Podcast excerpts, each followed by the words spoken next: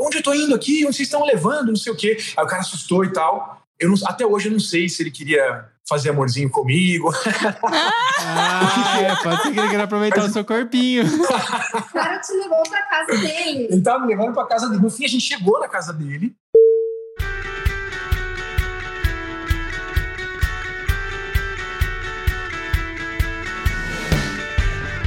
Olá, viajantes, aqui é a Manu. E aqui é o Mac, sejam muito bem-vindos ao ViajaCast. E hoje nós vamos falar com um casal, um casalzinho de pandas. que saiu aí pra, pra dar uma volta no mundo e não voltaram mais. É, esse casalzinho de pandas agora não tá cuidando de panda, tá cuidando de cachorrinhos. Inclusive, a gente acabou de ficar sabendo, né, que eles estão cuidando de um cachorrinho nos Estados Unidos. Verdade. Sejam muito bem-vindos, Rick e Pri. Obrigado, gente.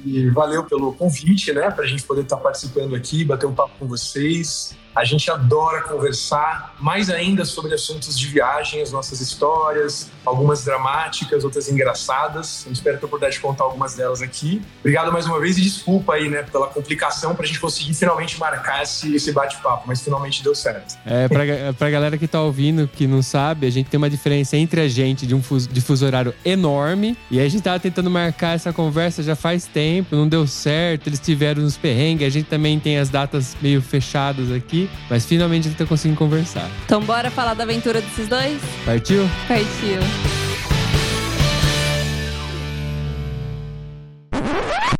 Manu, e se eu disser que quem tá ouvindo esse episódio agora tá atrasado? Mas como assim atrasado? É que esse episódio foi publicado um mês atrás. Nossa, mas, mas onde tava esse episódio então? Ele estava na comunidade VIP do ViajaCast, a comunidade onde a galera recebe com um mês de antecedência o episódio e além de tudo tem aqueles conteúdos exclusivos que a gente faz. Ah tá, mas como é que eu faço para participar dessa comunidade VIP? É fácil, basta acessar viaja.link/vip. Uau, sensacional. Falando em comunidade, como é que tá legal o nosso grupo no Telegram, né? É verdade, é muito legal ver a galera interagindo com a gente. É, e eu acho interessante é que a gente se sente mais próximo dos ouvintes. Mas você lembra qual é o link, né? Claro, é. Como é que é mesmo? É viaja.link barra grupo. Simples assim. Ah, é que eu só lembrava do simples assim.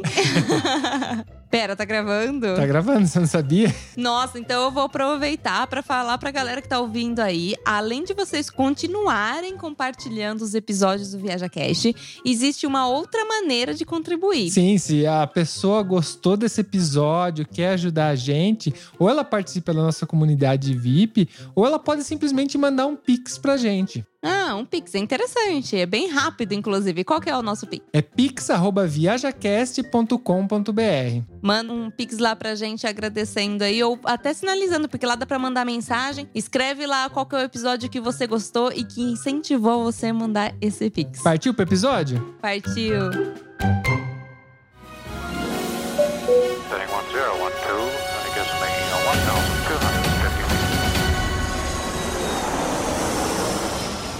Viaja Cast.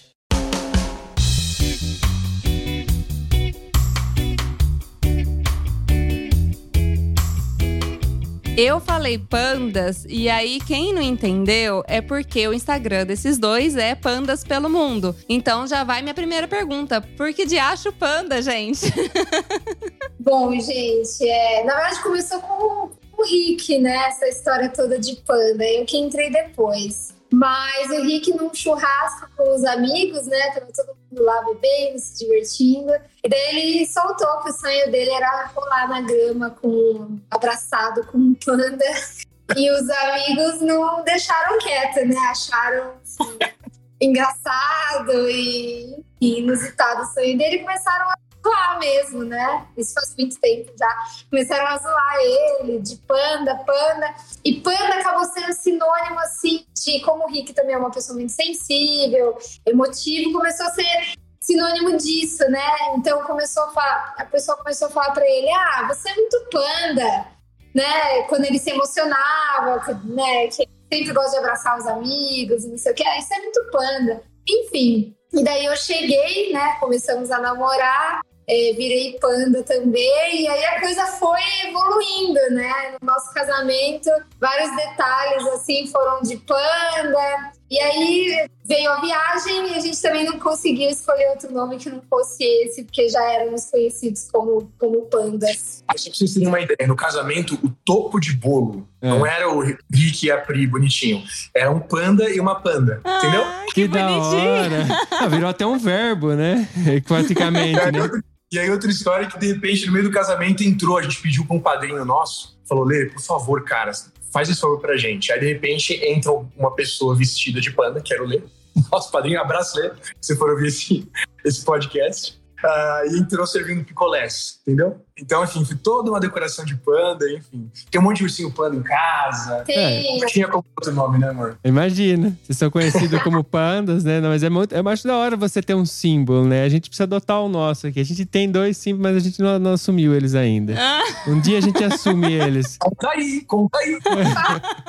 Não, a gente, a gente numa feira de camper, de camper, que no caso é motorhome, né? Nos Estados Unidos eles chamam de motorhome, aqui eles chamam de camper. A gente ganhou dois ursinhos, mas é aquelas nana de, de criança, sabe? Que é um, um ursinho de criança, pra nenê. E a gente ganhou dois. ele não tem botão, nada, porque é pra criança pequena mesmo, né? Então ele imita uma fralda a cabeça dele, né? Eles são esquisitos. não- não- não- você não sabe que bicho que é, mas.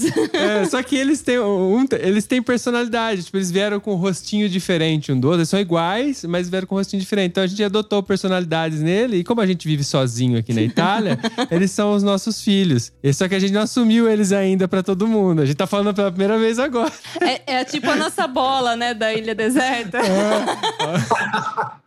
O Wilson. o Wilson. Bom, mas eu sei que vocês têm muitas histórias pra contar, porque a Manu marcou uns títulos aqui que eu tava lendo. Eu falei, nossa, é tudo clickbait.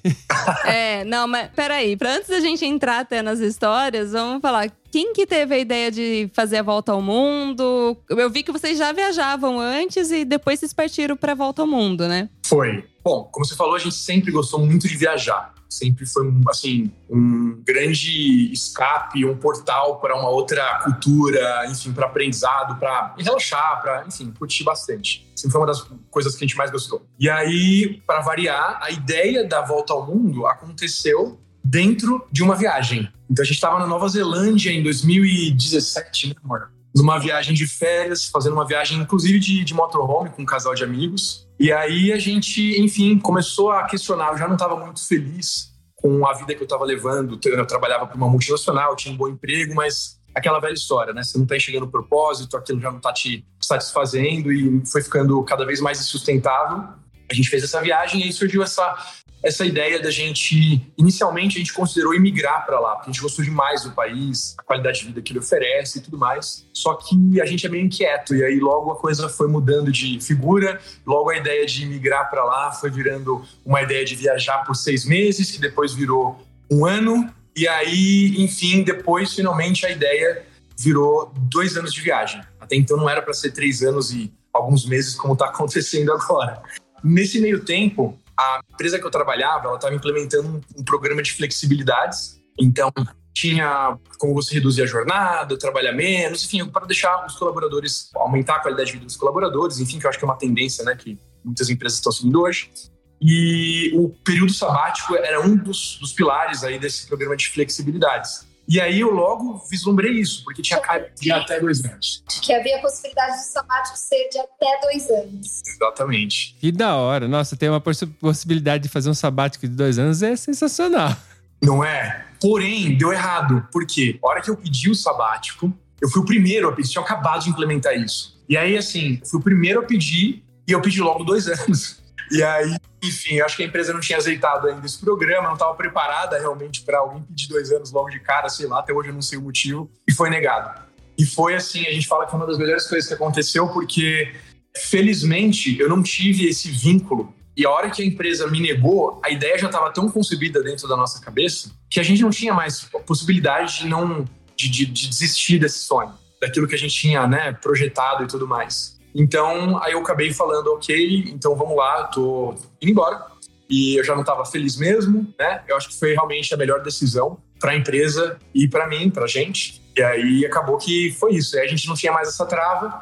E aí foi fácil de dois anos virarem três, até porque o estilo de viagem da gente é, é bem assim, slow travel mesmo. A gente gosta de viajar devagar, conhecendo cada cultura, ter tempo de mudar a rota se alguma coisa interessante aparecer, enfim. E aí estamos lá em três anos e três meses, né? Foi tudo muito, né? Isso foi. Essa conversa com a empresa ocorreu entre setembro e outubro. E no ano seguinte, em maio, nós já estávamos na estrada. É legal avisar a galera também que, mesmo vocês estando na estrada agora, vocês trabalham, né? Porque eu sei que vocês trabalham ainda, vocês têm seus negócios e mantêm. Não é só, só viagem, vocês viajam e trabalham, correto? Corretíssimo, é isso mesmo. Correto. Trabalha bastante até. A gente não mostra muito esse período, porque é a, é a parte chata, né? A galera quer ver a gente viajar né? Quer ver os lugares novos, o Instagram lá e tal. Mas a gente trabalha bastante. A gente, enfim. Quer falar, amor? Tô falando demais, né? Bom, nós dois, só para voltar um pouquinho e contextualizar, nós dois, na verdade, morávamos em Curitiba, mas não nascemos lá, né? Somos do ABC Paulista. Mas o Henrique, por conta de uma oportunidade de trabalho, foi para lá, enquanto ainda namorávamos. E anos depois a gente se casou e eu me mudei para Curitiba. A ideia era me recolocar profissionalmente, rolou, porque também a gente queria empreender, a gente já tinha essa ideia. Foi quando a gente começou a desenvolver o nosso negócio lá em Curitiba, que é um negócio físico, né, estacionamento Lavacar. E então eu não voltei mais para o mercado de trabalho. Então nós ficamos em Curitiba mais ou menos quatro anos, né, com os negócios até a ideia da viagem. Então é com isso que, assim, esse foi o. E aí foi uma grande dúvida, né? Quando surgiu a ideia da viagem, a gente teve que tomar uma decisão, né? Ou a gente vendia ou a gente continuava. E aí a gente resolveu manter. Não, vamos ver no que, que vai dar, vamos tentar controlar remotamente. E daí foi feito todo um trabalho assim de como que eu podia transformar o trabalho que eu fazia, né, fisicamente, pessoalmente, num trabalho remoto, né? E aí, então, essa é a hora que eu rasgo a seda para você. É. que eu vou falar, falar real aqui, ó eu tava na empresa. E assim, eu trabalhava bastante, cara. Às vezes até então, 11 da noite tudo. Eu não tinha tanto tempo de contribuir para os nossos negócios que não fossem conversas e tal. Quem realmente fazia as coisas acontecerem era a Pri e a equipe. E aí a Pri fez todo um trabalho magnífico, assim, de realmente transformar a empresa. Ainda segue sendo um negócio físico, mas ela desenvolveu vários controles, enfim, formas para a gente poder seguir acompanhando nossos negócios de maneira remota, né? Desde o acompanhamento por câmeras até as planilhas uh, online e tudo mais. E aí ficou muito mais fácil, entre aspas, né? Mas ficou muito mais fácil para a gente conseguir acompanhar o negócio mesmo de longe. E acho que essa é uma das razões, tem outras, né? Mas essa é uma das razões principais, assim, para a gente conseguir ter conseguido manter os negócios funcionando perfeitamente, ah, mesmo a gente estando tão longe. Sim, eu imagino que até expandindo, não só funcionando, né? Vocês cresceram o negócio desde quando vocês saíram, não foi isso? Desde quando a gente saiu, é, depende do que você acha de crescer, mas na verdade não. não, porque eu vi, eu falo isso porque eu ouvi o, o vocês no, acho que no episódio do com o Heitor, se eu não me engano. Ah. Podcast e, Nômade. Do Nômade. Eito, grande editor. E aí eu vi falando que. Vocês contando sobre. Porque ele, ele aborda muito mais a parte de, de, trabalho, dessa parte de negócio, de empresas, né? Perfeito. E eu vi vocês falando, e é legal isso, porque a gente também por trás, né? Apesar de. É, hoje seria falar sobre histórias e não falar sobre negócios, mas eu só queria apontar que eu acho legal, porque é uma das coisas que a gente também busca, a, acertar os nossos negócios com a viagem. Isso não é fácil. Se você fosse vocês trabalham muito. E as pessoas às vezes não conseguem enxergar isso, né? Que por trás tem todo um trabalho para aquilo tá acontecendo. Não é só mil maravilhas, nasci rico. Exato. Tem todo um é, trabalho sim. por trás, né? Tende-se a acreditar que tudo que tá na internet é realmente 100% da sua vida, né? Que não existe o, o backstage. Exatamente, Manu. As pessoas não enxergam 100% daquilo, né? Até porque no Instagram como a gente fala eventualmente, é um recorte da nossa vida, né? Quando a gente, por exemplo, tem uma DR, a gente não vai colocar lá, entendeu? Lógico que não. Exatamente. A empresa, a gente não vai colocar lá, não é legal. Claro que a gente pode falar disso, né? A gente não expõe nada. Mas a gente tenta focar naquilo que realmente é mais legal, enfim, que pode inspirar outras pessoas, vai fazer, que vai ser mais divertido, inclusive, para a gente compartilhar e tudo mais. Então, realmente, tem um risco aí de se olhar no Instagram e esquecer que tem coisas acontecendo no backstage. Só pra gente dizer que foi muito positivo o resultado. Acho que foi talvez isso que a gente quis dizer lá no, no podcast do é. No fim das contas, a gente considerou, quando a gente considerou esse plano doido de controlar uma empresa física, né, um negócio físico à distância, A gente falou, bom, em último caso, a gente pega um avião e volta. E não foi necessário fazer isso em todo esse período. Então, eu acho que por isso que a gente considera, assim, que o resultado foi positivo. Em termos financeiros, a gente sabe que estar lá, né, o dono está lá pessoalmente, todo dia, isso tem o potencial de gerar um resultado melhor. Mas para nós, a coisa está andando bem, estável, já é para a gente uma, uma vitória mesmo. Sim. Então, para nós, assim, a gente está voltando. Tem muita coisa para reorganizar lá, para rever, mas para nós, assim, ter, termos conseguido ficar três anos e pouco fora e, e as empresas continuarem é, lá funcionando, para nós, assim, já foi uma, uma grande vitória. Que da hora. E vocês estão com previsão de retorno ou vai continuar viajando? Estamos. E aí a gente vai passar essa novidade aqui meio que em primeira mão. Lembra que eu falei, Manu, que a gente tinha algo para falar? É, vamos lá. Então, Aí a gente vai contar aqui em primeira mão. A gente não contou em nenhum lugar ainda. Ah, meu Deus. Bom, se bem que esse episódio ele sai primeiro para os nossos assinantes, que vão receber em primeira mão, e depois o resto do pessoal só daqui um mês. Então, dependendo. Não, não, é, provavelmente já vai estar mais público aqui. Vocês o têm o pessoal time de um vídeo. mês, hein? Vamos lá. A gente tá fazendo essa viagem aqui, né, pelos Estados Unidos, e a ideia era seguir fazendo algum, mais, alguns outros países pela América Central e América do Sul até a gente chegar no Brasil. Nosso plano era chegar no Brasil até o final desse ano. Porém, nós estamos voltando no dia 31 de agosto. Dia Nossa. 13 agora, a gente entrega o carro para os nossos novos compradores, um casal bem querido de, de, de brasileiros que moram na Flórida, vão vir aqui para buscar o carro. A gente vai para a Flórida, fica lá duas semanas e volta. Por quê? Porque nós estamos grávidos. Ai, que da hora! Parabéns, Parabéns! mano! Vai ter um pandinha! Eles vão ter Tem um pandinha no fundo. né?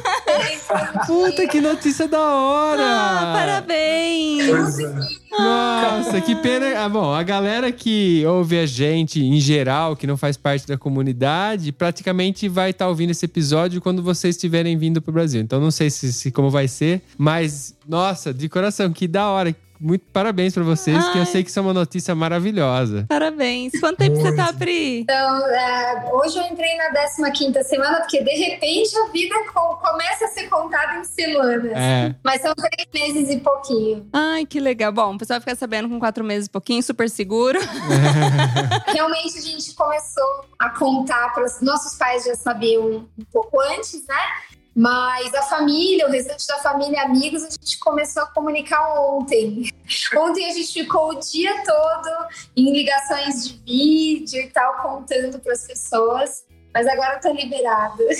Ah, que bom que atrasou o episódio, então, senão a gente não ia estar sabendo essas coisas.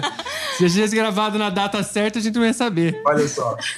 Tudo acontece por uma razão, né? Sim, nada por Exatamente. Mas na hora que ele falou que ele tinha uma novidade, eu falei assim: será que ela tá grávida na minha cabeça? Mas eu não vou falar, mas não vou. Ah! Bom, mulher sabe dessas coisas. Pois é. Ai, que demais. Gente, vai, voltando ao assunto viagem, né? Porque depois vocês- que nascer esse pandinha, tem que levar o pandinha pra conhecer o mundo, né? Também. Novo tripulante aí.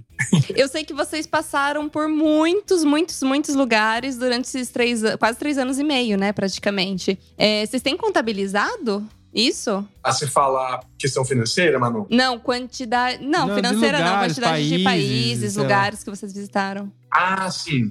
A gente tem, sim, na viagem, nós fizemos até agora. E aí, dando aquela roubadinha, né? Considerando a Irlanda do Norte como país, a Nagorno-Karabakh como país, Vaticano e tal, aí dão acho que 30 países agora, né? O trigésimo ou trigésimo primeiro, os Estados Unidos. É. Da viagem. É, é bastante considerando que vocês fazem slow travel, né? Porque eu, eu É sim. tenho acompanhado vocês aí nos Estados Unidos já estão há uns bons meses aí, né? Então é, é bastante, 30 Sim, países. sim, porque normalmente o slow travel ele, ele te toma muito tempo. né? Você acaba passando devagarinho nas. Você nem vê, a hora que você vê, passou muito tempo ali e esses, esses três anos voam, né? Com certeza. Mas sabe o que acontece, Mac? A gente des- descobriu o nosso estilo de slow travel durante a viagem. Então, assim, nós começamos pela Europa com uma empolgação, um ritmo frenético. Assim, nos primeiros três meses a gente fez talvez um terço de todos os países que a gente fez entendeu? Hum. Então, até por conta do, da gente é, não ter o passaporte europeu, né, a gente cai na questão do, do de, dos três meses para dentro do território Schengen. Sim.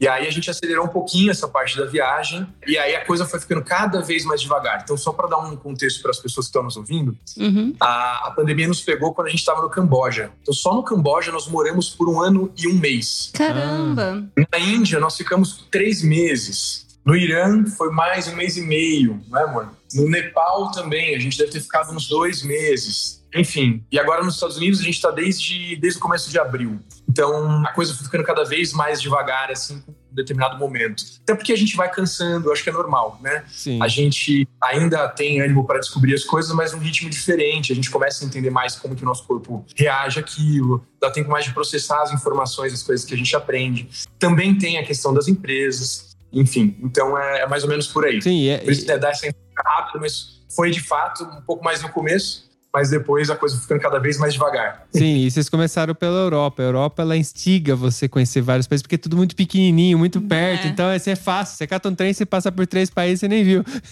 Exatamente. Exatamente. Foi um pouco do que aconteceu com a gente. E, e, gente, quando assim, por exemplo, eu abro o Instagram de vocês, tá lá escrito Nômades Minimalistas e Aventureiros. Nômades tá, tá muito claro, a gente falou já sobre isso. Aventureiros, basta assistir os stories. É... Ou rolar um pouquinho e ver o pessoal saltando de bug jump. Meu Deus, meu coração sai pela boca. Mas a questão do minimalismo mesmo, eu queria saber se vocês já praticavam isso antes na vida pessoal de vocês ou isso foi acontecendo durante a viagem? Começou antes, acho que dá para dizer que começou antes mesmo da ideia da viagem, né? Eu não sei exatamente assim da onde veio isso, mas como a gente também teve muita, sempre teve muita preocupação em cuidar bem das nossas finanças, ter menos, comprar menos coisas, ou comprar coisas que a gente realmente precisa, morar num espaço, que a gente morava num apartamento bem pequenininho em Curitiba, morar num espaço que nos atende, enfim, tudo isso tinha a ver, a princípio, com mais essa questão financeira, né? E o que nos ajudou muito para também chegar até aqui, porque além das empresas, a gente também tem alguns investimentos, e essa parte é muito importante para nós, né? A gente sempre cuidou com muito carinho. Então, acho que o, o, talvez o minimalismo tenha começado com essa ideia de consumir menos para economizar, construir essa nossa. Um patrimônio, o seu, o seu patrimônio. Perfeito. Depois, um pouco depois, aí a gente chegou até aquele documentário, né, minimalismo, e daí a gente foi evoluindo, né, foi é, repensando essa questão do consumo ou do que a gente tem em casa e tudo mais. Mas a viagem definitivamente foi o que, assim, nos trouxe mesmo para essa realidade, assim, né? Então, carregar uma mochila de, sei lá, em média 11 quilos durante 13, durante esses três anos, foi o que no, realmente nos mostrou que é possível e que a gente vive bem e que tá tudo certo. E agora, né, que a gente voltar para o Brasil, vai voltar para uma vida um pouco, pelo menos por um período, para uma vida um pouco mais estável, é, a gente vai continuar com a nossa mochila de 11 quilos, né? Não precisa, a gente pode ter um pouquinho mais. Tem mais que cinco cuecas. É, né? Eu também Bom. quero ter uma calcinha. Mas eu acho que hoje a gente tem uma. Aí aí a viagem nos ensinou um pouco mais sobre o consumo consciente, sobre. Então veio, além da questão financeira, né, que é como tudo isso começou, hoje acho que a gente agregou uma questão de consciência ambiental mesmo, de consumo e do que a gente precisa para viver. E, e acho que até emocional psicológico, porque quando você tem aquilo que você precisa, você acho que rola até uma limpeza, assim, enfim. Então eu acho que para essa próxima fase, acho que tem muita coisa que a gente vai mudar ainda, tem muita oportunidade nessa, nesse campo do minimalismo. E eu acho que as pessoas, outro ponto importante, que eu acho que as pessoas confundem um pouco, né? Minimalismo com você comprar barato ou você não ter coisas. Eu acho que, independente do preço que você paga por aquilo ou do que você tem, acho que a ideia é, se é algo que você precise e usa, é, esse é o ponto principal, eu acho, né? Você ter aquilo que você precisa e usa. É aparar todas as rebarbas, né? E manter só aquilo que é essencial. Como o Pri falou, não é não ter nada, olhar aquela casa vazia e tal. Mas é, cara, é, é realmente focar naquilo que você realmente tem necessidade, naquilo que de fato é essencial para você. É, muita, muitas vezes a gente tem coisas porque a gente viu alguém que alguém entende, a gente acha que a gente vai precisar também. A gente está vendo aqui esses meses que a gente está passando nos Estados Unidos e, enfim, tem uma série de aspectos muito positivos sobre o país. Mas a gente tem percebido também que tem uma grande cultura na prática, né? A gente está vendo que tem uma grande cultura de consumismo, assim, as casas muito enormes, todo americano tem aquela garagem cheia de stuff e tal, porque eles querem estar preparados para tudo, né? Então, enfim, é bom a gente estar tá tendo acesso a esse tipo de coisa para a gente é, se espelhar naquilo que a gente, não, quer não quer fazer, sabe? De novo, a gente quer, a gente vai precisar ter coisas e tudo mais. Mas coisas que são essenciais, que realmente a gente precisa, e não só porque ah, alguém falou, a gente acha que talvez um dia a gente vai precisar, ou qualquer coisa nesse sentido. É, a experiência que vocês tiveram de viajar com a mochila pequena, ela ajuda você se colocar no seu lugar, eu imagino, né? Você vai pro Brasil agora, você sabe que você vive com pouco e agora você se coloca no seu lugar com um pouco mais de conforto. Vai ter um nenenzinho aí agora. Você precisa de, você, não tem jeito de você fugir do consumo, né? Você vai ter que adquirir alguma coisa. Só que você não tá naquele lugar que todo mundo normalmente tá, que acaba consumindo sem pensar, né? E a questão também de não confundir com barato, eu acho legal você falar, porque realmente eu acho que não tem nada a ver com isso. Porque eu fleto com o minimalismo, mas eu, se eu tenho um equipamento que eu vou usar, por exemplo, eu não ligo de gastar. Porque por eu não gastar com um monte de coisas que não é necessário, a hora que eu vou comprar uma coisa que eu preciso, eu não, nem meço muito quanto eu vou pagar, porque no final das contas eu é ainda pouco em relação aos outros, porque eu tenho equipamento bom e não joguei fora dinheiro em outras coisas que não eram necessárias, né? Perfeito, foco no essencial. Isso aí.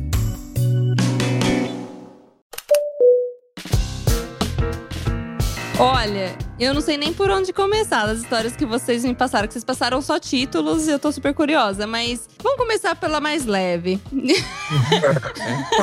qual delas, né? Tá difícil definir qual que é mais leve. Que história é essa de quase morrer de insolação, gente? Nossa, pois é. Não tinha a mais leve, né? Tipo, não tinha sombra nesse lugar? não tinha sombra. Não tinha. Pois é, esse, esse é um dos problemas, assim, a gente... Não, e, a, e essa histórias que a gente passou para vocês, Manu, elas é, é, realmente tem umas que são muito marcantes que a gente conta sempre. Mas eu fui passando, para te mandar as histórias, eu fui passando pelo Instagram e fui é, relembrando algumas coisas diferentes. E a gente descobriu que a gente tem todas essas histórias aí que eu acho que elas não foram ainda faladas tanto. Ah, essa a gente nunca contou. É, essa não. É. Já comecei bem, então. Você quer contar ou quer que eu conte? Ah, a gente pode contar. Tá bom, vamos lá. Quem começa então?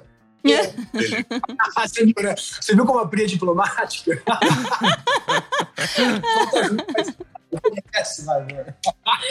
Bom, isso aconteceu no Irã, no sul do Irã, numa ilha chamada Hormuz. E nós estávamos é, viajando numa época, inclusive, que nem é muito recomendada viajar pelo Irã, que é no... Zero recomendado. Zero, que é no verão. E ainda nós fomos para o sul do Irã, que é mais quente ainda, que é ali no Golfo. Golfo Pérsico. Pérsico. Obrigada, Henrique. Sempre me ajuda nas localizações de nomes. É, e é muito quente lá, gente. Mas a gente decidiu ir, fomos para essa ilha. É uma ilha muito linda, é uma ilha que tem, assim, é, umas, umas montanhas coloridas, tipo arco-íris. É, é, é lindo o lugar, assim, surreal. Aí, só que assim, gente, as ideias mirabolantes mesmo saem da cabeça do Rick. Ah, é. Ele é o mais aventureiro. É, também é. conhecido como porra louca. Ah. Aí sugeriu, por que, que a gente não acampa lá? Eu descobri um lugar, não sei de onde ele tirou esse lugar, tem um lugar lá, amor, que a galera acampa, que não sei o quê. Só que assim, a gente não carrega barraca nem nada. Porém, estávamos em contato com uma pessoa do Couchsurfing que talvez até nos receberia, né, quando nós no continente, quando nós retornássemos da, dessa ilha. O cara era tão gente boa que eu não sei como, mas assim, o cara nunca vi, tinha visto a gente na vida. Ele pegou a barraca, levou até o porto, combinou com alguém dessa pessoa entregar essa, essa barraca, né? Não só barraca, ele deixou isso um fogãozinho, panelinha, umas coisinhas. E deixar lá no porto, né? Saiu do porto do continente, foi para o porto da ilha, deixar lá com o nosso nome. Então a gente chegou na ilha já com esse pacote para nós, né? Com barraca, com tudo.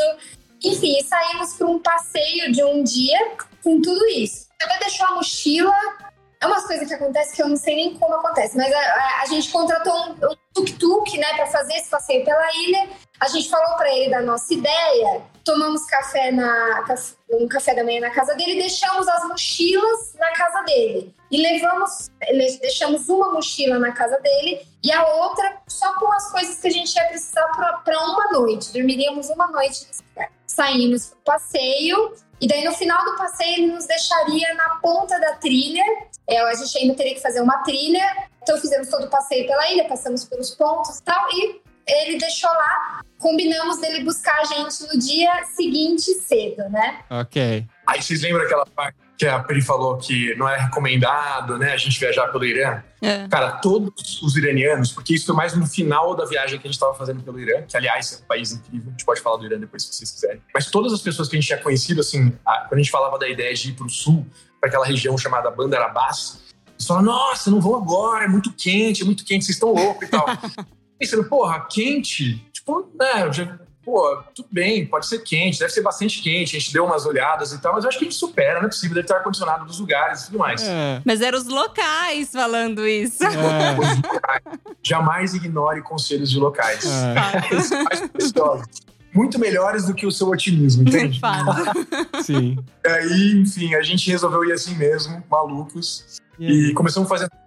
Saímos do tuk-tuk, era meio-dia. Foi. E tá. Maluquice. Olha maluquice. Sete meses.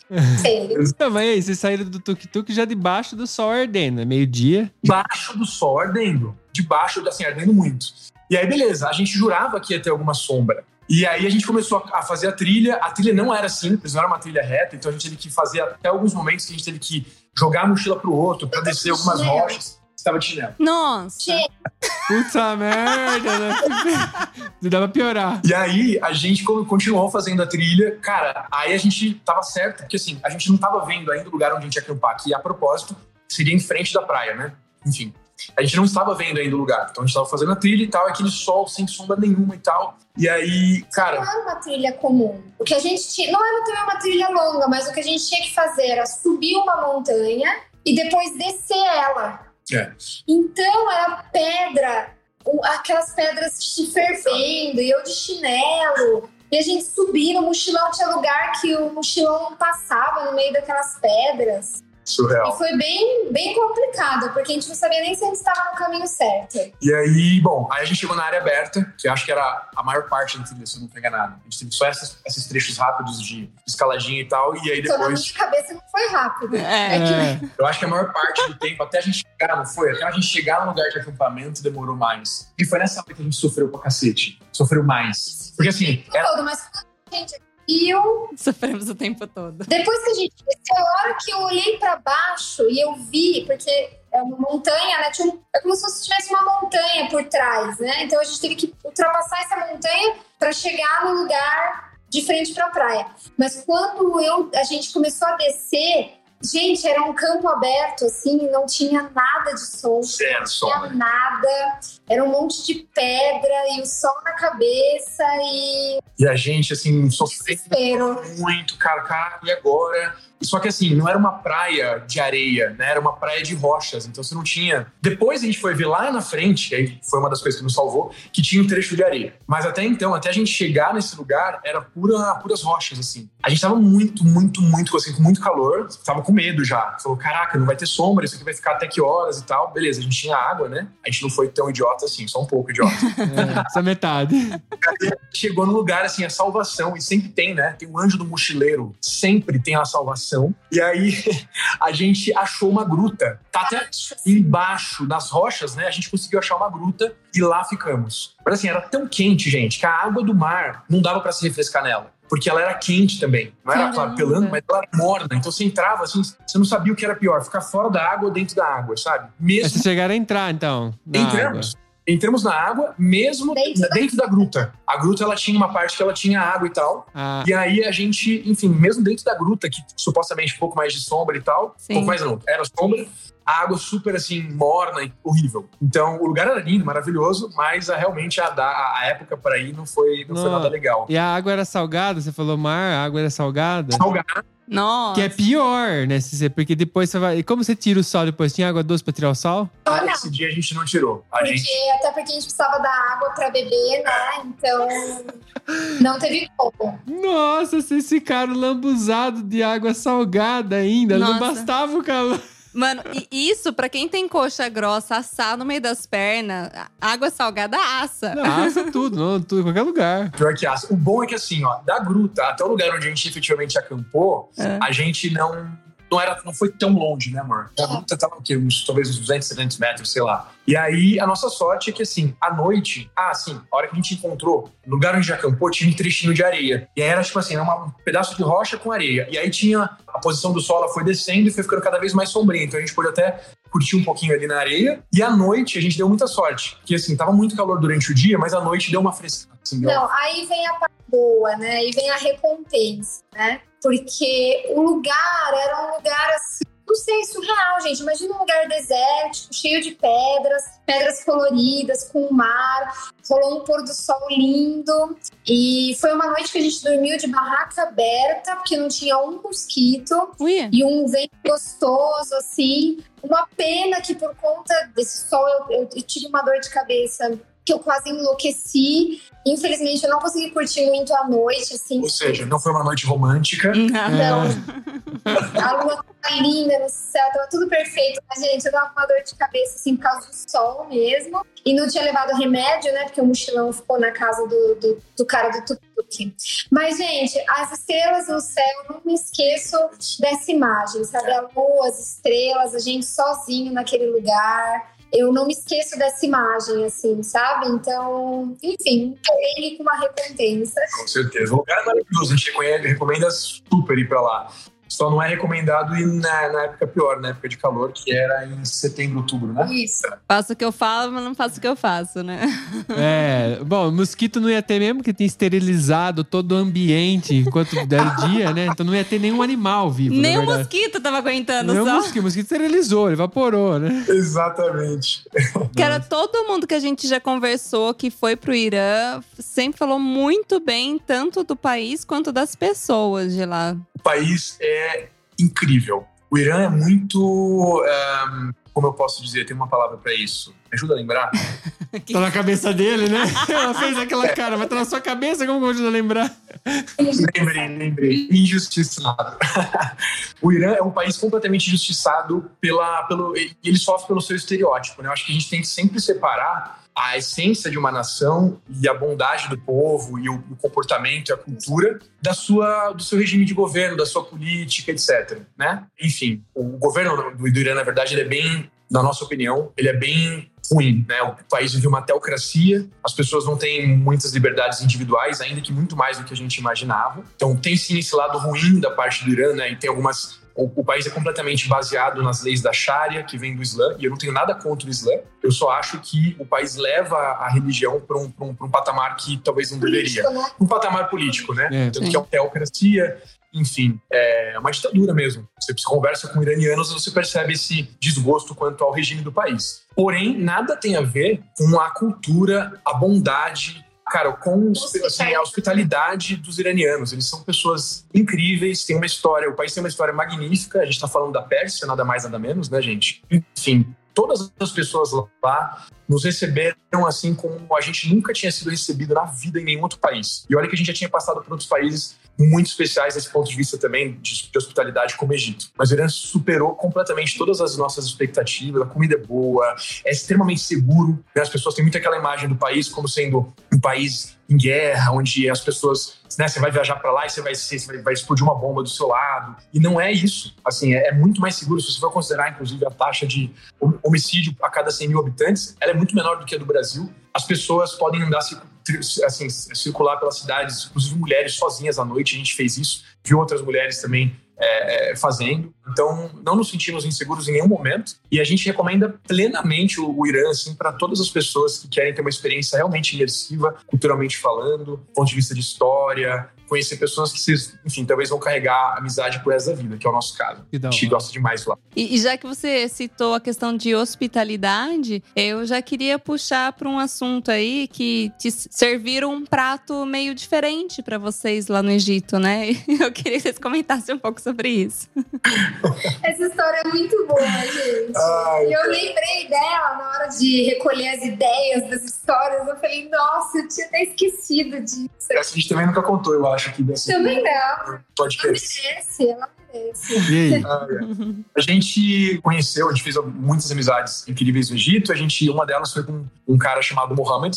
E, enfim, ele, como todo egípcio, né, eles têm aquele prazer de, de, de- de mostrar o gringo, né, o, forasteiro para a família e receber bem, com comida e tal. E aí ele foi nos levar para conhecer um casal de amigos, né? Amigos ou Amigos. amigos, né? amigos. Enfim. E aí é, a gente foi na casa deles e aí eles nos receberam super bem, prepararam o é jantar. porque estávamos, nós fomos. A gente estava em Dahab, que é até uma cidade turística, que é onde nós fomos recebidos por esse grande, que hoje é um grande amigo nosso, Mohamed. Mas ele convidou a gente para ir para a cidade da família dele, que é uma cidade que é zero turística. E nós aceitamos esse convite, ficamos hospedados na casa da família dele. Então, esse convite do amigo dele veio assim de uma nossa, de uma curiosidade muito grande de ter, pela- talvez pela primeira vez, é, estrangeiros ali na cidade. Tanto que as pessoas olhavam pra gente na cidade com muita, muita curiosidade. Só pra Pois é. É. Então fomos receber, né, esse amigo dele convidou, né, nós um jantar, nós fomos recebidos lá pela na casa dele, né? Só para contextualizar que estávamos numa cidade zero turística. É. Isso é uma das coisas que a gente mais gosta de fazer, assim, entrar na casa das pessoas e tal, né? Porque você vai lá nos pontos onde as pessoas vão para tirar as fotos e tal, é legal pra caramba. Tem um motivo por aquilo ser famoso e tal, e ser tão instagramável, etc. Mas o legal mesmo, mesmo, é você estar realmente fazendo essas experiências em que você tem a oportunidade de ver a cultura na pele, de olhar no olho das pessoas, sabe, ver o que elas pensam da vida, é, os costumes e tudo mais. Essa é a parte mais especial da viagem. E aí, a gente tava lá na casa desse, desse amigo do nosso amigo, e aí, de repente, veio aquela iguaria, né? Que a gente percebeu que a esposa dele estava preparando já há algum tempo. É, a gente estava conversando com todo mundo, e aí ela saiu por algum tempo, tipo, sei lá, por uma hora e, e pouco. E aí, depois, para fazer o- a, a comida, né? E, e trazer pra gente lá na mesa, para nós todos comermos. Vem. E aí a gente chegou, a gente viu uma pequena ave assim no prato e a gente perguntou: ah, essa ave seria o que assim exatamente? Ah, it's, it's pigeon. Ou seja, é pombo. Nossa, Tem coisa que é, melhor vamos não perguntar. É melhor ter perguntado. Aí eu lembro de ter falado pra Pim em português assim: ó, vamos pensar que esse pombo não é, tem nada a ver com aqueles pombos de praça que a gente está acostumado a ver, né? Vamos pensar que são pombos, então, de cativeiro, assim como, sei lá, as galinhas. Então, eles são mais bem cuidados e tudo mais. Vamos abrir o coração aqui. Desculpa, mas E resolveu. E, assim, exato. pombo, ele caga na nossa cabeça, entendeu? Eu não quero ele no meu prato. Nossa, e vocês comeram? Vocês conseguiram comer? A gente comeu. Sabe por quê, gente? Vamos trazer a parte cultural disso, né? Então, primeiro que é, o comer pombo, além de fazer parte da, da cultura no Egito, também é algo, é uma carne especial, entende? Ele não é servido segunda-feira no almoço. Ele é servido nos casamentos, ele é servido para pessoas especiais. Então, eles serviram o melhor que eles tinham para nós. assim.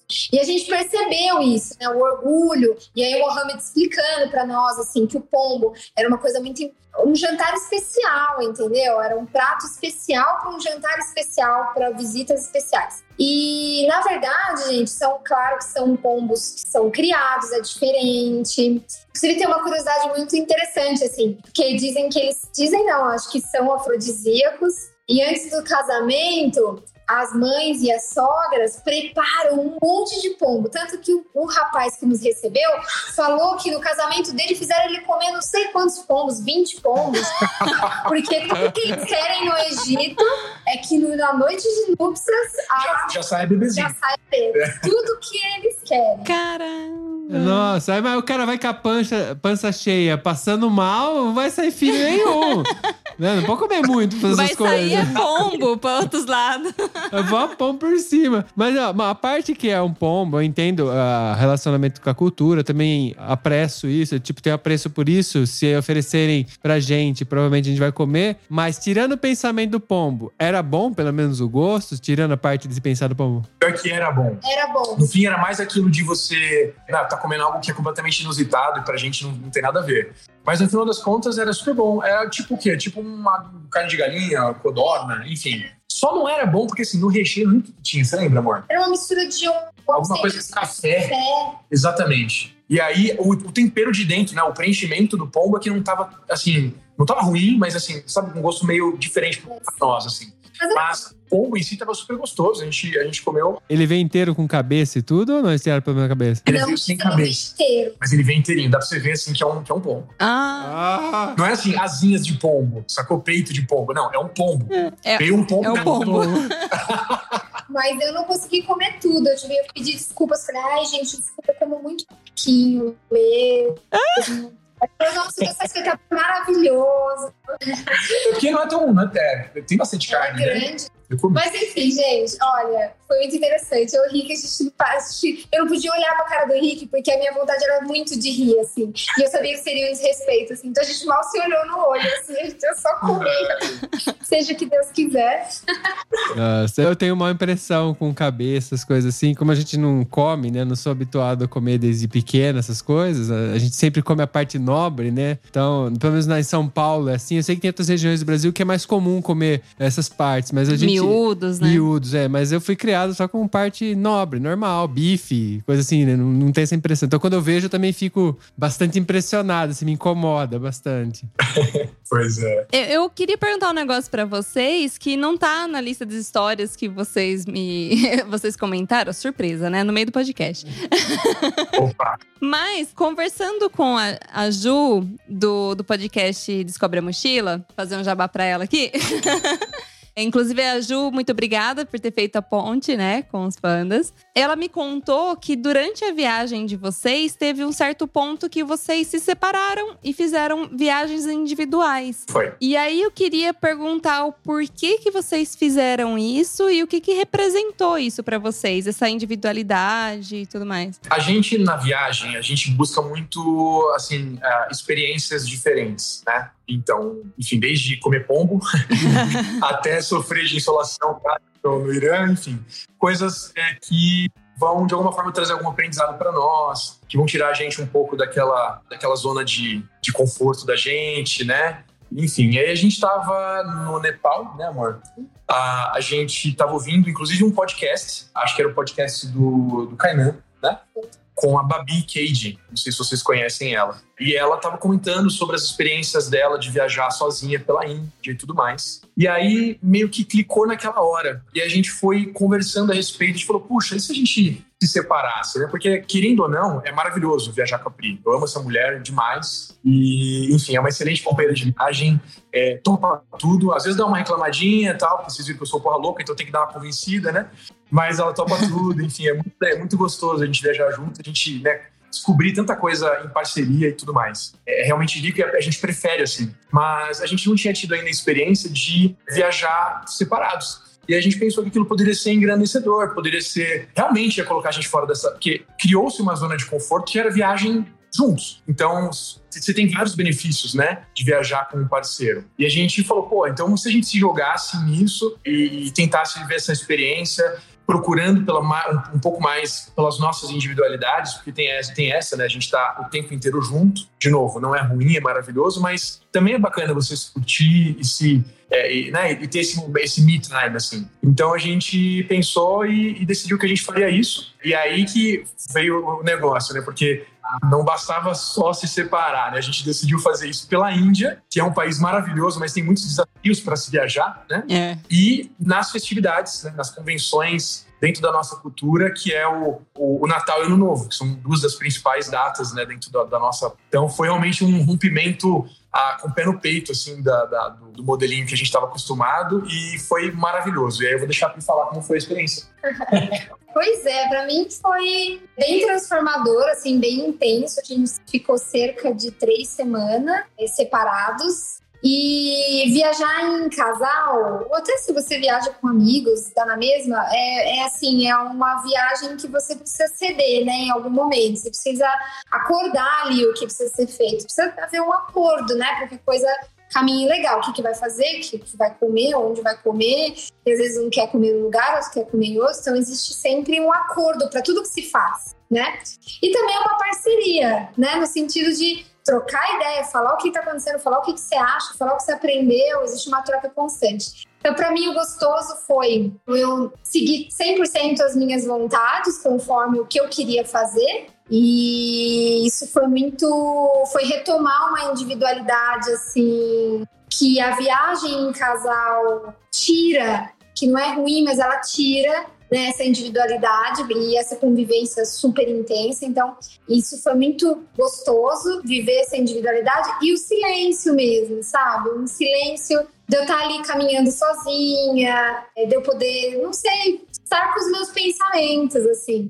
E de repente eu me deparei com eles. Eu falei, nossa, vocês estão aí. Porque quando você viaja com alguém, você está sempre compartilhando aquilo. Seus pensamentos, não sei, estão estão em outra vibração. Então, para mim, é, a individualidade e o silêncio foram coisas muito gostosas que eu vivenciei, assim, fora as experiências de caminhar sozinha pela Índia, de viajar, pegar transporte público sozinha, e também porque a gente se apega no outro, porque o casal funciona como se fosse uma, uma maquininha, né? Então, tem algumas coisas que o Rick faz e tem outras que eu faço, a gente se acostuma naquele sistema. E daí as coisas que eu estava acostumada que o Rick fizesse, né, eu tinha que fazer. E isso foi novo também para mim, é, de poder fazer coisas novas. Então, para mim, foi muito rico, foi muito engrandecedor, assim, pude escrever, pude ter tempo para mim. Foi muito, muito gostoso, assim, especial. Mas se separa. Deixa eu só fazer uma pergunta aqui pra, pra coisa ali. Tipo, vocês se separaram e vocês se comunicavam frequentemente ou meio que vocês se, se isolaram mesmo? Porque três semanas não são poucos. Pois é. é. Não, a gente conversava sim, mas não. A gente não compartilhou todas as coisas que a gente viveu. A gente só se ligava para saber se estava bem, tá tudo bem, onde tá, tá tudo certo. É, as trocas a gente deixou para depois. Foi. E foi para mim foi bem, bem especial também, porque eu sou uma pessoa que eu sempre busco estar em, em galera, no social, com outras pessoas, conversando, trocando, dando risada e tudo mais. E aí eu percebi que, cara, eu fazia algum tempo que eu não vivia algum momento assim sozinho. E até foi meio assim, no começo eu senti um pouco de, de medo. Foi meio diferente, assim, caramba, a hora que a gente se separou foi gente parecia que tava pelado, né? Sem falar isso. Mas, por outro lado, foi muito legal. Eu pude realmente cultivar a minha individualidade por esse período. É, pude estar também mais com meus pensamentos, né? Sem muitos ruídos da Priscila, que na verdade são maravilhosos, mas, enfim, de fato, entre aspas, atrapalha um pouquinho a, a tua própria individualidade ali, né? Então foi, foi bem bacana, assim, olhar para dentro, conversar mais comigo mesmo, ter alguns momentos de silêncio, que são raros, como eu disse, na minha vida. E me permitiu também viver algumas outras experiências, talvez se tivesse com a Pri, eu não teria vivido. Por exemplo, teve uma em que. Não que, não que a gente não seja, né? A gente sempre tá buscando conhecer outras pessoas, mas tem uma que eu fui tomar uma cerveja num bar lá em Delhi, e aí vi um cara tomando uma cerveja em uma torre, assim, fumando um cigarro. É, eu parei de fumar, mas aí eu, naquela, naquela ocasião, eu ainda tava fumando um pouquinho, e aí eu, eu pedi um cigarro para ele. E aí a gente começou a conversar, eu, né, eu puxei papo e tudo mais. No fim, cara, nossa, a gente saiu de lá, foi para um outro bar, acabei me pegando dentro de um, de um Uber com um outro indiano que também tava. A gente já tinha, né, aqui entre nós. Então, a gente tava bem bêbado. entre nós. Eu tava indo pra casa do indiano, na verdade, sem querer, porque ele falou, cara, vou dar uma carona no posto onde eu tava supostamente era no meio do caminho para ele. E aí passou um tempão, um tempão, assim, sei lá, uns 20 minutos, era para ter já chegado o rosto, pelo que a gente viu no mapa, era pertinho, sei lá, 2, 3 quilômetros. Aí tinha passado 20 minutos, e a gente tem do Uber, o cara não falou nada, a gente meio bêbado, meio não, bem bêbado. E aí, caraca, comecei a ficar até com medo, assim, meu. Aí eu perguntei pro cara onde a gente tava indo, o cara não, não falava é, direito e tudo mais. Aí eu comecei a ficar com medo. Aí tem uma hora que eu falei meio, meio dei uma, dei uma surtada. Assim, eu falei, porra, onde eu tô indo aqui? Onde vocês estão levando? Não sei o quê. Aí o cara assustou e tal. Eu não, até hoje eu não sei se ele queria fazer amorzinho comigo. Ah, é, pode ser que ele queira aproveitar o seu corpinho. O cara te levou pra casa dele. Ele tava me levando pra casa dele. No fim, a gente chegou na casa dele, ficou um pelado. Não, brincadeira, parte pelado, na verdade. na casa dele. Mas eu ainda não entendi o que ele queria comigo. Então, nem eu entendi o que estava acontecendo. A gente tava bêbado, gente. É complicado, viu? E aí, eu tenho uma outra história para contar, além, obviamente, essa parte engraçada, quase trágica, mas tem toda essa. essa agora voltando à parte né, mais, mais romântica da coisa, teve realmente momentos maravilhosos que eu pude me apreciar, apreciar minha própria companhia, coisa que eu já não fazia há um tempo. É, é, interessante vocês falarem dessa questão da individualidade, porque vocês fizeram o processo contrário do que aconteceu nessa pandemia. Vamos lá, vamos ver se, vamos ver se quem está ouvindo também acompanha. O que acontece? Normalmente a gente tem a nossa vida individual no sentido, cada um tem o seu trabalho, sai, amanhece ali, né, na mesma casa, sai para trabalhar, depois volta à tarde. Às vezes um já foi até dormir e o outro chega. Durante a pandemia, as pessoas se viram muito próximas, né?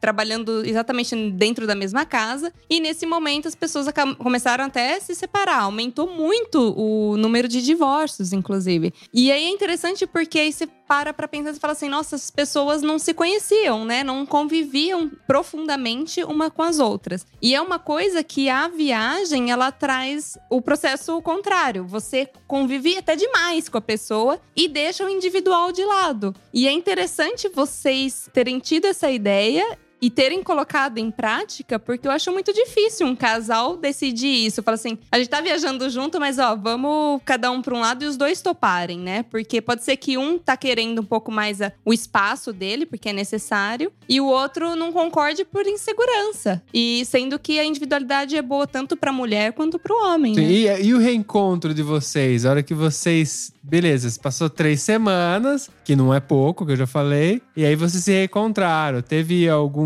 algum sentimento, alguma coisa diferente também nesse momento? É, foi uma transa muito boa, Mac. Adorei. Não, é, é. Mais sincero. Não, não, não corte, não corte. não, brincadeiras à parte. Não, Foi sim, mas acabou botou a pergunta a gente teve uma coisa que a gente não falou. Durante, entre essas três semanas, mais ou menos no meio delas, né, amor? Acho que foi mais ou menos no meio do período, ou no começo da primeira semana, enfim. A gente, sem querer, de verdade, acreditem, foi sem querer, a gente acabou comprando passagem para a mesma cidade para mais ou menos o mesmo dia. A gente não estava fazendo uma. A Índia é muito grande, né? mas a gente não estava fazendo uma viagem completamente diferente do ponto de vista de roteiro. Então, ambos estávamos ali na região do Rajastão só que um estava indo para a cidade do lado esquerdo, o outro para a direita, para a gente não se cruzar. Tanto que a Pri fez, por exemplo, Jaipur e eu não fiz. Eu fiz Jodhpur e ela não fez. E assim por diante. E aí não lembro exatamente onde cada um de nós estava, mas a gente teve um momento em que a gente falou: ah, tô indo. Um falou pro outro: amanhã eu tô indo para Agra para visitar o Taj Mahal. E aí o outro falou: ah, eu também comprei passagem, tô também tô indo. E aí a gente não viu razão da gente não se encontrar inclusive no maior monumento do amor, entendeu? Ah, então foi lá que vocês transaram, então, Não, pô? É, é, essa, essa, foi aquela rapidinha, a famosa rapidinha. no Taj Mahal. Enfim. E aí, e aí a gente se encontrou por um. Na verdade, a gente dormiu em uma pousada uma noite, né? No dia seguinte, a gente fez o Taj Mahal e se despediu de novo. E aí, enfim, ou seja, a gente teve uma segunda despedida, né? E um, e um primeiro reencontro, vamos dizer assim, antes do final. Mas não invalidou a experiência, foi bem, na verdade, foi bem legal, deu pra matar um pouquinho da saudade. E é isso, foi legal curtir o Taj Mahal juntos. Mas o reencontro, acho que foi, assim, muito gostoso. E rolou um sentimento, assim, que fazia tempo que, pelo menos eu não sentia, né?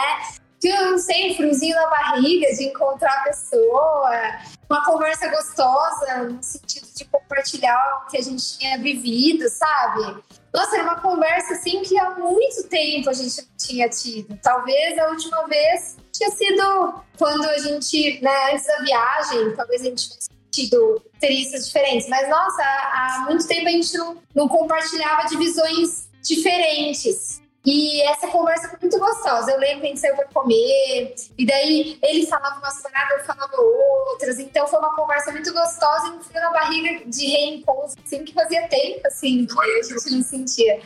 Então foi muito gostoso. É, porque vocês vivendo junto, vocês compartilham sempre. Não tem novidade, porque a novidade já tá feita, né? Vocês passaram por aquilo junto, né? Exatamente. Você pode fazer conversar a respeito daquilo, qual a tua visão daquilo que aconteceu e tal, mas de fato o, o efeito surpresa acontece, né, enquanto a gente tá, a gente tá junto e foi muito legal ter esse momento, como a Pri falou.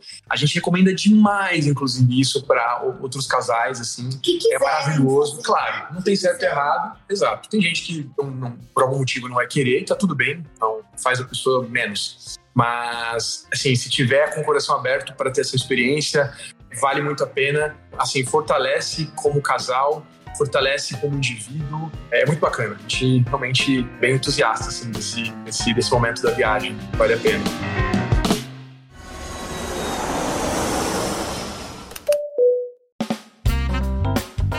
Quero saber desse jantar que vocês tiveram com os beduínos. Ah, tá, beleza. Bom, a gente estava na Jordânia e a gente tinha feito, a gente faz muitas parcerias, né, para poder ajudar a baratear o custo da nossa viagem. A gente, por exemplo, fica no hostel, faz o que eles chamam de collab, né? Então, a gente traz uma exposição do hostel para o nosso Instagram e a gente consegue se hospedar sem custo, né? Isso também se estende para passeios, etc. A gente fez muito durante a viagem, quem está acostumado a seguir a gente já viu isso acontecendo muitas vezes. Então, a gente estava na Jordânia para explorar o deserto do Wadi Rum, né? Wadi Rum, que é maravilhoso, inclusive a gente recomenda muito, no sul da Jordânia. E aí, uma das experiências muito legais para você fazer no Wadi Rum é você se hospedar num acampamento dentro do deserto, né? Então, tem várias empresas que fazem isso e é maravilhoso, o céu é espetacular. Você tá ali numa, num, num acampamento, porra, tudo bem que tinha uma estrutura, mas você tá na areia do deserto, é, é, é mágico, assim, é muito legal. E aí a gente estava fazendo uma parceria com essa empresa. O proprietário da empresa nos chamou para participar de um jantar não, a gente no... viveu essa experiência. A parceria era para dormir num desses acampamentos. A gente foi dormir uma noite, mas isso que a gente viveu foi não, não foi nesse acampamento para turista, né? Perfeito. No dia seguinte, ele nos convidou para ir no acampamento dos sogros, né? É. Para um jantar que eles estavam é, fazendo lá de família, né? Tipo assim, tinha, não sei se era o sogro, enfim, tinha alguém mudando. Porque ainda que hoje seja bastante comercial, você tenha vários acampamentos para turistas dentro do deserto, ainda assim tem pessoas morando lá, né? E esses nativos daquela região e tal são chamados de beduínos. Então, uhum. a gente, a hora que a gente o convite do proprietário, a gente ficou super entusiasmado, porque, poxa, tudo bem, a gente tá fazendo uma parceria, é algo comercial, a experiência tá sendo incrível, mas é algo comercial. Agora é algo de bastidor, algo que, enfim, ele não faz isso com os, os hóspedes dele e tudo mais. E aí a gente foi para esse jantar, eram só beduínos mesmo mesmo. E a gente chegou nas, nas realmente tendas no deserto. A gente chegou. Da hora. Foi, Era um casal. Era um casal. E morava só um casal. Foi. Duas tendas meio do nada. E aí ele chamou a gente, a gente foi no, no, no carro deles, tinha um, um bode no porta-malas. E aí é carne, ah, carne de, de, de, bode, né? De, na verdade, até hoje eu não sei qual é a diferença de bode e carneiro. Vamos falar carneiro, lembra? Né? Lembra? Acho que é. Acho que bode é o que tem a barbinha e carneiro não tem barbinha. O, é o dos pelinhos lá, né? É o dos pelinhos. É. Então, é que tem a lã. É, que tem a lã. Era, era um carneiro. Tinha um carneiro no porta-malas e aí eles gostam muito, né? Cultura árabe, ele gosta bastante de carne. Vivo? Vivo vivo, gente. Ah. Aí a gente já entendeu. Vivo até a gente ligou os pontos, né, amor? A gente falou, bom, a gente está sendo convidado para um jantar, cultura árabe gosta muito de tá carneiro. Tá Eu acho que o jantar tá exatamente mais fresco do que nunca aqui no porta-malas. e aí, cara, e aí? A, a gente não viu a, a, a né, o sacrifício ali do, do, carneiro, mas a gente viu todos os sangue e tal, foi meio, já começou aí meio, negócio meio, meio complicado.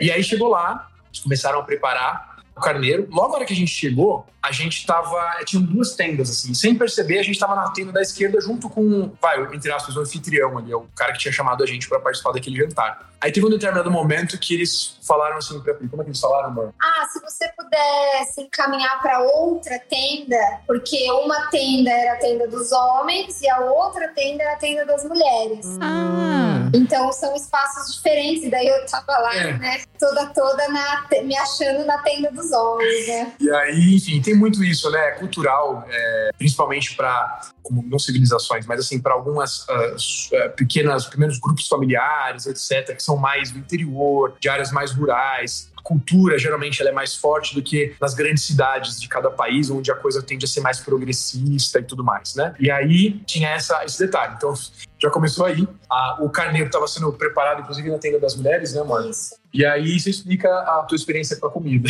Ai, Ai. Você tava sendo preparado lá, você viu mais coisa. Ai, gente, não tinha nada, eu não sei, eu não vi a hora, mas eles acho que cortaram em pedaços, né? Era uma panela gigante e era um pedaço do carneiro na água, com sal, assim. Era isso, era a água e o car... E ele ficou cozinhando lá por horas. Eu sentei lá na tenda das mulheres, eh, algumas vinham chegando novas, com crianças, algumas senhoras. Sempre muito olhando, eu percebi um olhar muito fiado para mim, assim. Os beduínos, eles são pessoas muito boas, mas eles podem ser pessoas, assim, de uma personalidade forte. As mulheres se percebe que tem uma personalidade assim, não muito amorosa logo de cara. Elas ficam te olhando de cima a baixo, sabe? Uma coisa bem assim, eu senti essa. Nem todas, né? Mas algumas assim me observando muito. E eu fiquei lá sentadinha por horas e horas, morrendo de fome, só tomando chá, porque eles tomam muito chá. E faz chá, chá, mais chá. E Nem pra ter uma cervejinha. isso é muito gostoso, ninguém falava.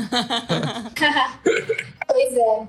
Não falavam quase nada de inglês, mas algumas foram bem queridas, assim. Eu fiquei lá sentada, observando a movimentação delas, cuidando das crianças, observando aquela tenda, porque a senhora mais velha que morava lá, eu vi aquele monte de cobertor, uma cama no chão, aquela cozinha super improvisada. Fiquei, não sei, foi um momento especial de observar aquela cultura ali. E na hora que foi servido, aí veio o baque, né? Porque veio aquele pedaço, aqueles pedaços de carneiro assim, só na água, né? Veio uma bandeja, dividiram, né? Pegaram uma ban- duas bandejonas, colocaram os pedaços dos carneiros em duas, né? Uma para tenda masculina, uma para nossa. Aí é uma só para todo mundo, né? Uma bandejona que coloca no meio com os pedaços do carneiro. Todo mundo senta em volta e divide aquele alimento. O que eu inclusive acho que tem várias culturas que a gente passou que, era, que eram assim. Eu acho bem bonito isso, né? De dividir o mesmo prato ali. É, e aí eles têm um pedaço de pão que é um, é um pão bem fininho, que daí você pega aquele pão, né? O pedaço do pão e usa o pão para pegar o pedaço da carne. Mas gente, eu hoje eu não tô comendo mais carne mesmo, né? Mas naquela época eu tava comendo, mas mesmo assim era uma carne cheia de gordura, mole, Ah. mal passada. Gente, assim, olha, Ai, eu comi pão naquela noite, na verdade, porque ainda bem que tava de noite, porque e eu mastigando, falando, nossa, muito bom fazer uma cara pra elas, assim, de- tava muito bom, tava maravilhoso, que delícia, elas davam na minha mão um pedaço da carne, assim, jogavam na minha mão. Mas eu enfiava só pão na minha boca, assim, pão, pão, pão. E foi muito difícil, nossa. nossa, imagina, porque, pô, o jeito que você descreveu aí não é nada apetitoso, né? Nada. Então aqui esse é o prato principal lá da Jordânia, chama mansaf. Acho que é isso, mansaf. É um prato Que é um prato super especial, era um jantar especial que estava acontecendo ali e tal. E, pô, legal. Por um lado, a gente teve o privilégio, né, de participar de um jantar super local, cultural, com realmente beduínos que moram ali tudo, e tudo mais. Mas, por outro, foi bem difícil de comer. Eu sou, assim, eu adoro carne de carneiro, mas, meu, foi difícil. Realmente estava bem gorduroso, tinha pedaços com pura gordura, assim, meu Deus, assim, foi, foi um jantar complicado. Olha, eu não enjoei muito da gravidez, não, mas agora lembrando dessa história. Ah, é? Tadinha! Coitada, tendo que lembrar, imagino que enjoa. A Nossa. gente ficou enjoado. É, não, eu tô pensando. E a tadinha, a gente tá conversando que tem esquecido esse detalhe, fica falando essas coisas, né? Sacrifica ela, tadinha. Bom, eu acho que a gente poderia separar para um próximo programa, se vocês toparem pra, pra gente. A gente pode tentar marcar um próximo. Eu sei que tem uma certa dificuldade, mas acho que se chegarem no Brasil lá, vai ficar cada vez mais fácil, né? Senão- Depende depois se chegarem no Brasil, a gente marca de novo. Vai ser um prazer Como conversar. Ficou, mas a gente vai se estendendo, a gente é bom de papo, né? Sim, exatamente. E a gente gosta de contar as coisas nos detalhes, como vocês viram.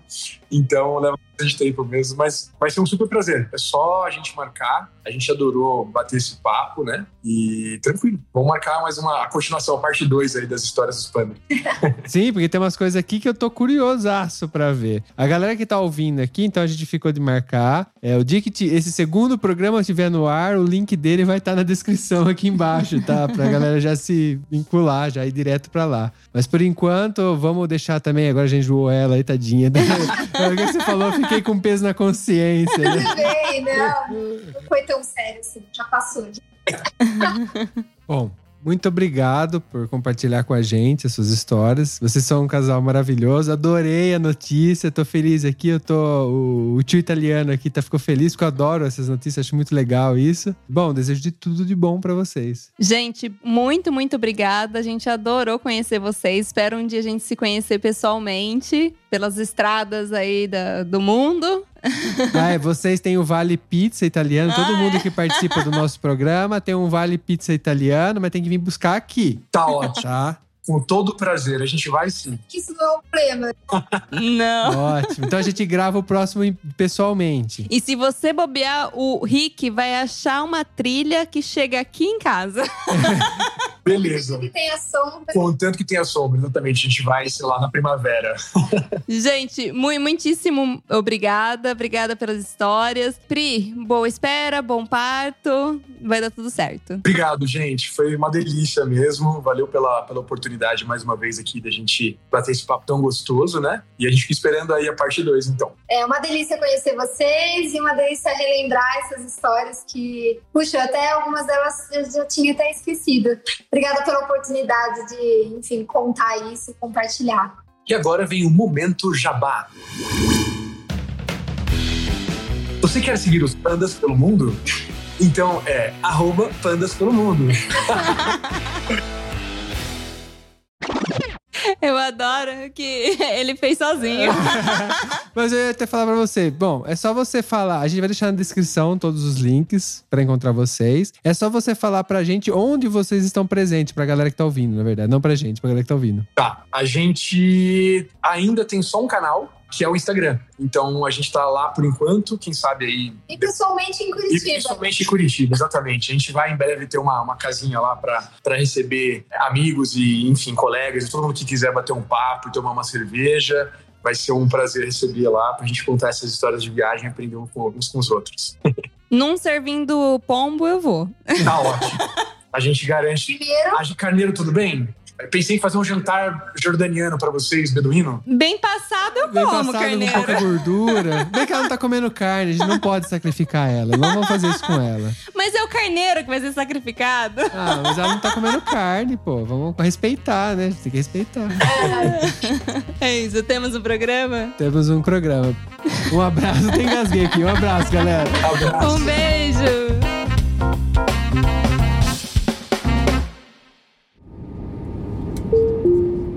Eu tenho certeza que você lembrou de alguém ouvindo esse episódio, então compartilhe agora mesmo com essa pessoa. Assim mantemos essa conexão entre nós, viajantes. Este podcast foi editado por Play Áudios.